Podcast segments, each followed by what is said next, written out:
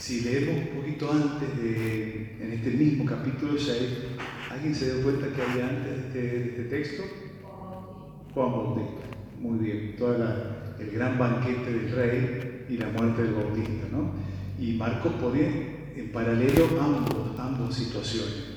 Por un lado, un lugar cerrado y eh, excluyente que era el palacio para algunos, donde este rey va a organizar un banquete con sus dignatarios, con los nobles, con los ricos, un banquete de frivolidad, de narcisismo, de derroche y de muerte, eh, donde frente a una niña, a una chinita inmadura que manejada por la madre, es capaz de decir que te voy a dar hasta la mitad de mi reino, ¿no? la mitad de mi pueblo, no me importa la gente. Fíjense, se va a jugar por un baile, se va a jugar la del pueblo. Eh, bueno, termina muriendo el bautista.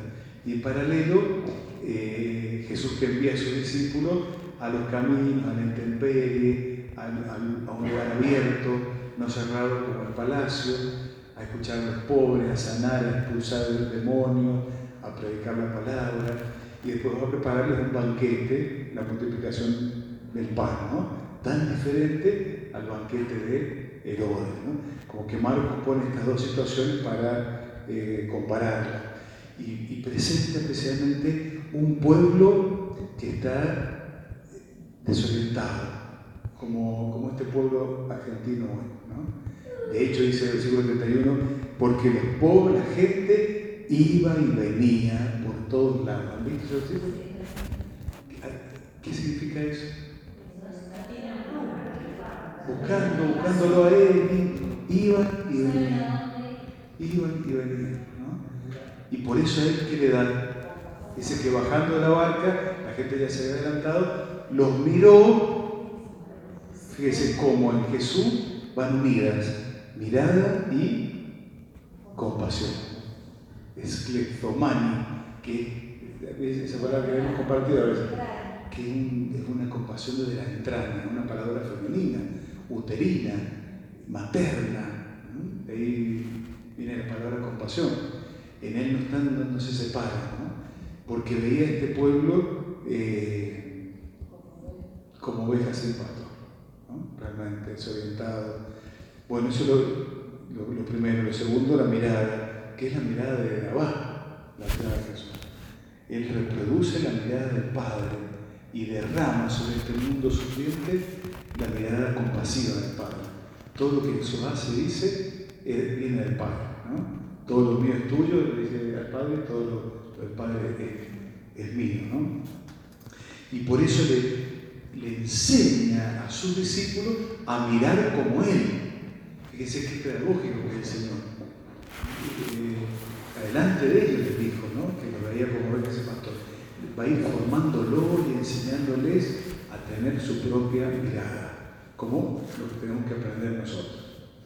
Y, otro puntito que quería compartir para terminar, como Jesús en el desierto, que es lugar de, encuentro, decía Carolina, y de escucha de, la palabra, Jesús, tanto a sus discípulos como a su, al pueblo, primero, ¿qué les va, a ofrecer?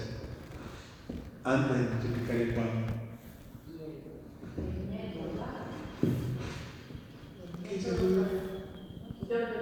Ah.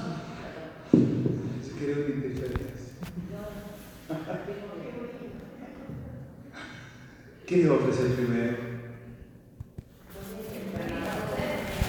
Fíjense, antes de la multiplicación del pan.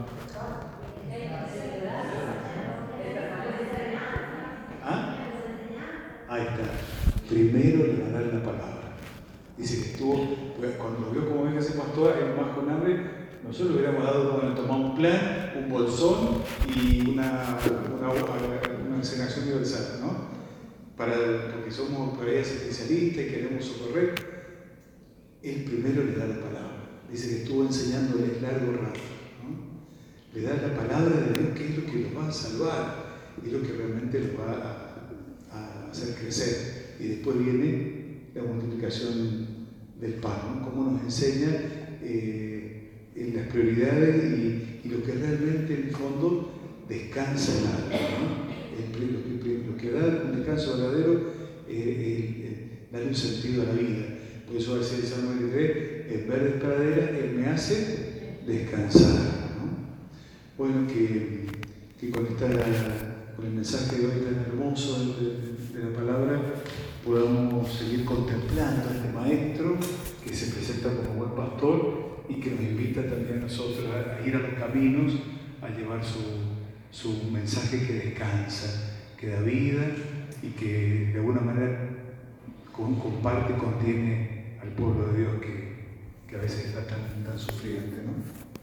¿Cuánto lo necesita el Señor? Amén.